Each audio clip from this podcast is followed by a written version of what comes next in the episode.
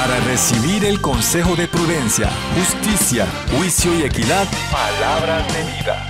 Oirá el sabio y aumentará el saber, y el entendido adquirirá consejo. Soy el pastor William Obando y voy a estar estos minutos con todos ustedes. Y para esta hora quisiera compartir con todas las familias o con todos los hombres, mujeres que nos escuchan, cuatro prácticas o cimientos o fundamentos que deben haber en una en una familia. Cuatro fundamentos tremendos, importantísimos que debemos nosotros formar en una familia. Mire, sea que usted sea una abuelita que está a cargo de los niños, sea que usted sea un papá que está solo con sus eh, niños porque su esposa falleció o se fue o hubo alguna situación allí, estos cimientos no deben de desaparecer para que una familia eh, pueda ser edificada, edificada sobre fundamentos y cimientos firmes. Así cuando vengan las luchas y las pruebas que vienen sobre toda familia, sobre todo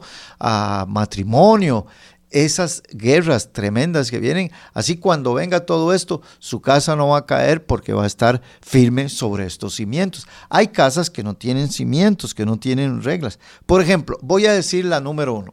Primero, como padres de familia, debemos nosotros tener uno de los cimientos más grandes que debe tener una familia, que es la oración. La oración debe ser un ejemplo de parte de los padres. Somos los padres los que debemos dar el ejemplo a nuestros hijos en cuanto a orar. Debemos enseñar a nuestros hijos desde, desde que están pequeños a hablar con Dios, a cultivar la oración. Nuestros hijos no es la escuela dominical la que Dios dijo que tenía que enseñarle a nuestros niños. Escúchelo bien, eso no es así. Dice la palabra del Señor que somos nosotros los padres los que debemos enseñar esa, esa parte. Pero no solamente a nuestros niños, sino nuestros hijos mayores, nuestros hijos que ya están grandes, deben haber visto en nosotros hombres y mujeres de oración. La casa debe ser un lugar donde se ora. Así como a veces en la casa hay, hay discusiones, hay diferencias, a veces hay problemas en una casa porque muchas veces no se practica la oración dentro de allí, dentro de la casa. A, veces la oración se limita solamente a la iglesia el domingo o a la hora de comer en la mesa, si es que todos tenemos el privilegio de comer juntos. Pero debemos enseñar a, nuestros hijos, a los miembros de la casa, a tener comunión íntima con Dios. Escuche lo que Jesús nos enseña en Mateo capítulo 6, verso 6, Él nos dice, mas tú cuando ores, entra en tu aposento y cerrada la puerta, ora a tu Padre que está en secreto y tu Padre que ve en lo secreto, te recompensará en público. Esto significa, o sea, orar en el cuarto, orar en el aposento, significa hacerlo en la casa. Usted puede invitar a sus hijos a orar allí en el cuarto puede invitar a toda la familia, que a veces no nos vemos, a veces ella se va, él se va, eh, los hijos se van y luego nos reunimos en la noche para nada más saludarnos, acostarnos para levantarnos al día siguiente. ¿Qué le parece si una noche de estas o una mañana de estas o un mediodía de estos sacamos 10 minutos para orar juntos en la casa, en la familia? Entonces, también podemos, como lo hacemos en el cuarto, podemos invitar a nuestros hijos a hacerlo. Hay algo importante también en que usted como madre de familia también saque un tiempo, si se fueron los hijos, si usted se dedica a su casa, pues saque un tiempo para orar a solas allí en su casa. A veces, inclusive la oración, eh, cuando los hijos nos ven orar, y no lo vamos a hacer para que nos vean, pero vamos a orar, la oración es una inspiración que causa en los miembros de la familia el que ellos quieran también orar como papá, orar como mamá. Ahora, ¿cómo van a orar nuestros hijos si no ven a ninguno de sus guías espirituales que son papá y mamá orando en la casa? A ver, se lo, se lo voy a repetir. Y sobre todo a usted, hombre que es líder y cabeza del hogar. ¿Cómo van a aprender nuestros hijos si usted no lo hace en casa. Usted debe ser un hombre que guía a sus hijos a la oración, debe de promoverla dentro de tu casa. Eh, dice un relato de la Biblia, escúcheme hombre, dice un relato así, dice, aconteció que estaba Jesús orando en un lugar y cuando terminó uno de sus discípulos le dijo, Señor, enséñanos a orar como también Juan enseñó a sus discípulos. Y entonces Jesús les explicó cómo orar.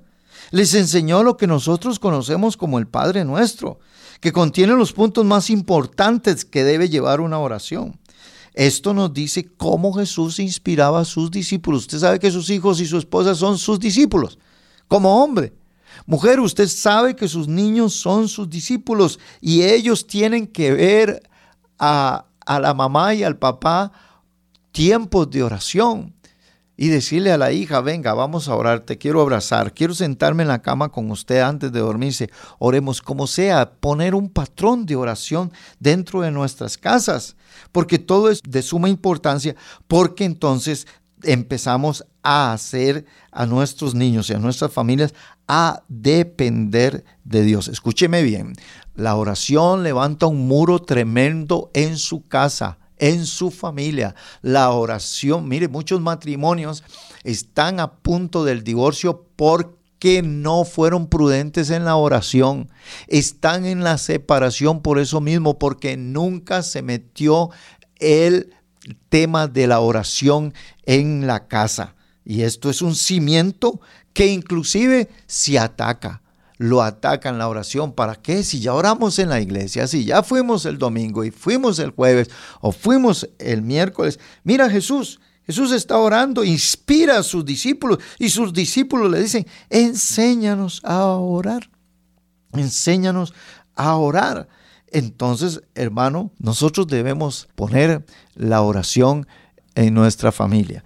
Y bueno, usted se puede acomodar a los, a los horarios, a los momentos en que este, nosotros pues podemos orar, orar juntos. Ok, quiero también compartir una parte, por ejemplo, en el libro de Job. Job es un padre de familia, ¿ok? Job tiene hijos, tiene hijas, tiene su esposa. Es un hombre de oración. Y un pronto otro le dio una prueba tremenda, mis queridos hermanos. Una prueba nos puede venir y nos puede sorprender, pero ¿por qué Job como padre de familia pudo salir adelante y soportar esa prueba tan difícil?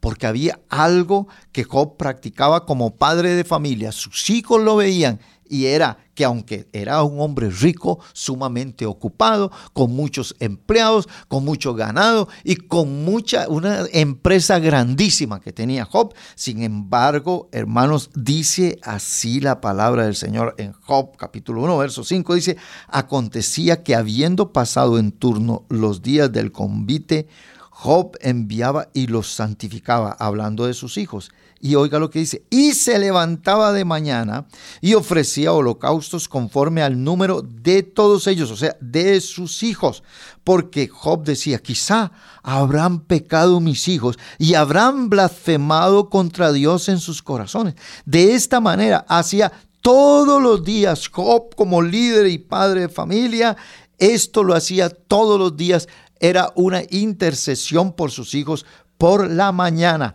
Hombres, padre de familia, los exhorto en este día a renovar ese tiempo de oración para con Dios, para con sus hijos.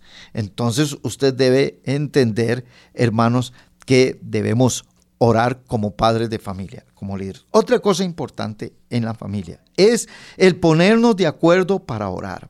Creo que muchos de nosotros hemos sido indiferentes a esta promesa Creo que nos estamos perdiendo de esta bendición. Los problemas de las familias serían resueltos más rápidos si nos pusiéramos de acuerdo en las peticiones. Y voy a leer el versículo que dice, otra vez os digo, que si dos de vosotros se pusieren de acuerdo en la tierra acerca de cualquier cosa que pidieran, les será hecho por mi Padre que está en los cielos. Porque donde están dos o tres congregados en mi nombre, allí estoy yo en medio de ellos. Eso está en Mateo 18, verso 19. ¿Se imagina usted, Padre? o madre de familia, llamando a sus hijos y diciéndoles, vamos a ponernos de acuerdo en esta y en esta otra petición. Hay poder en el acuerdo.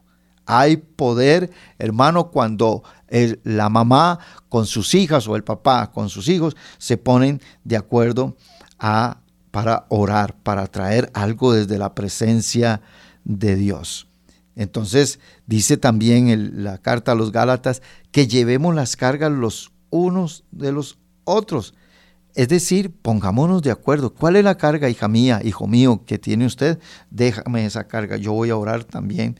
Voy a orar por usted. Entonces, uno de los cimientos es la, la oración. Nunca se me olvida Hace algunos años, cuando nosotros íbamos a construir nuestra casa, no teníamos dinero, eh, teníamos el terreno que nos habían heredado, pero el dinerito no lo teníamos. Y ahí hicimos un plano y mi esposa y yo todas las noches nos poníamos en la cama y poníamos el planito, el dibujo, lo poníamos en la presencia de Dios. Acuerdo, acuerdo, esos son acuerdos. Y usábamos una frase que dice en el Evangelio de Mateo, usábamos una frase que decía, si Él cuida de las aves, ¿cómo Dios no va a cuidar de nosotros? Decíamos, si Dios le ha nido a los pájaros, también a nosotros nos va a dar una casita. Y así, hermano, pudimos ponernos de acuerdo hoy, 35 años después, estamos disfrutando de, de esa casa que un día nos pusimos de acuerdo para ir poco a poco construyendo. ¿Qué le parece a usted que ha vivido de casa en casa, hoy alquila una, mañana otra? ¿Ha tomado usted a sus niños, ha tomado usted a su familia y les ha dicho, hoy nos vamos a detener, vamos a tomar una semana y vamos a estar pidiéndole a Dios por una casita o uno de sus hijos anda en drogas, usted le dice a sus otros, vamos a orar por su hermano que está en drogas. Usted, eh, su marido la abandonó, se fue de casa, llame a sus hijos y diga, vamos a estar orando para fortalecernos y que Dios nos llene de bendición. Eso va, hermano, a traerles una bendición y una fortaleza tremenda pero si no tenemos la oración dentro de las, nuestras familias, muchas cosas tremendas se van a meter allí en la familia. Así que fundamento número uno, la oración. Número dos, lectura de la palabra. Y otra vez les digo que somos los padres los que debemos de dar el ejemplo. Hay estudios, por ejemplo, que muestran que, un promedio del 70% de los cristianos no leen la Biblia en toda la semana y un 35% de los creyentes nunca la han leído en forma completa. Imagínense usted, eh, y tienen años de estar en la iglesia. Hoy en día hay tantas versiones de la Biblia, hay facilidades para conseguir un ejemplar de la Biblia. Hay Biblias dentro de la computadora, Biblias dentro de los celulares. Hoy hay Biblias para niños, hay para jóvenes, hay para señoras, hay para señoras. Mis amados hermanos, tenemos la palabra de Dios por todo, por todo lado. No hay excusa para decir que no hay tiempo para leer la palabra del Señor padre de familia, tus hijos te deben estar allí mirando, leer la palabra del Señor, más cuando están niños. Y esto es algo bíblico. Y no hablamos de leer la Biblia en la iglesia, que generalmente se lee uno o cuatro pasajes en la predicación del pastor el domingo. Yo estoy hablando, padres de familia, acerca de la lectura en la casa, que nuestros hijos miren a papá y a mamá escudriñando la Biblia, que mamá sea una inspiración a leer la Biblia, que la Biblia sea la regla moral y de conducta de la familia. Mi madre, por ejemplo, tiene 82 años en este momento. Y desde hace unos 30 años, no hay día que no la encuentre en la mesa del comedor con sus anteojos y un poquito ya qué sé yo, oscura su vista y el entendimiento un poquito ya falto, no hay día que no la encuentre a ella con su Biblia abierta allí, leyendo uno, dos o tres pasajes o un capítulo. Siempre me la he encontrado, ha sido una inspiración para sus nietos y ha sido una inspiración para sus hijos. La lectura de la palabra debe ser algo que se cultive allí dentro de su casa. Por eso, una de las cosas que Dios, Dios mismo, Dios le dice a Josué, nunca se apartará de tu boca este libro de la ley, sino que de día y de noche meditarás en él para guardar eh, para que guardes y hagas conforme a todo lo que en él está escrito, porque escuche, entonces harás prosperar tu camino y todo te saldrá bien. Número tres, cimiento, fundamento número tres, asistir a la iglesia juntos. Por eso David decía, yo me alegré con los que me decían, vamos a la casa del Señor. Sea que usted vaya a una iglesia grande o pequeña, la familia debe asistir regularmente a la iglesia. La iglesia fue establecida por Dios para beneficio de todos. La iglesia es el conjunto, grupo de creyentes que se reúnen en un lugar para aprender de Dios. Ahí en la iglesia tus hijos conocerán a sus amiguitos. Ahí tus hijos conocerán su futura novia y su futura esposa. Ahí en la iglesia es sumamente importante donde serán adoctrinados, serán enseñados, serán preparados, se les dará forma. La iglesia es para ayudar a los padres de familia. La iglesia no lo debe hacer todo, es para ayudar y confirmarle a los hijos lo que los padres les han dicho en casa. Por eso debemos de asistir a la iglesia con la familia. Y esto no es como yo, que veo muchos padres de familia que llegan a la iglesia a dejar a sus niños para que la escuela dominical. Me molesta cuando veo eso. ¿Y usted para dónde va, señor papá? Yo voy para el estadio, voy a quedarme en casa, voy a ver una película, voy a... Y, y los niños en la iglesia y los papás en la casa. Hágalo ahora porque después le va a ser demasiado difícil lograr que sus hijos después usted va a querer, ay, quiero que mis hijos vayan porque ya ahora están jóvenes y usted no fue cuando ellos estaban niños. Esto es para todos y vuelvo a lo mismo, Debe ser el hombre el que debe tomar la decisión de levantarse tempranito e ir con sus hijos a la iglesia. Y voy terminando. El cuarto cimiento y el cuarto fundamento es dadores alegres. Una familia debe ser una familia que da. Sé que ustedes han escuchado el texto bíblico que dice que Dios ama al dador alegre. Bueno, Dios ama a una familia que da alegremente. Dios va a bendecir a una familia dadora. Debemos enseñar a nuestros hijos a ofrendar, a diezmar para la obra de Dios, para la obra misionera, así como nos enseña también la palabra del Señor. Debemos enseñarle a nuestros hijos a ayudar al necesitado, enseñar a dar no de lo que nos sobra, sino aún de lo que nos falta. Debemos enseñar en nuestra familia a compartir lo que Dios me ha dado, compartirlo también con los demás. ¿Cómo? Diciéndole, no, con el ejemplo. Hay muchas promesas que se en la Biblia acerca del dar. Entonces, yo quiero decirle a todos ustedes, que nosotros debemos ser una familia que ayuda, que da, da para la iglesia, pero no solo para la iglesia, da para la vecina que está enferma, da para el vecino del frente, ayuda, que me quito los zapatos, me quito la camisa por bendecir y ayudar a otros. Estos cuatro cimientos tienen fundamento bíblico. Y termino con este, Proverbios 28, 27. El que da al pobre no tendrá pobreza, mas el que aparta sus ojos tendrá muchas maldiciones. Dice otro, a Jehová presta, el que da al pobre y el bien que ha hecho se lo volverá a pagar. Demos lecciones prácticas acerca de dar en la familia.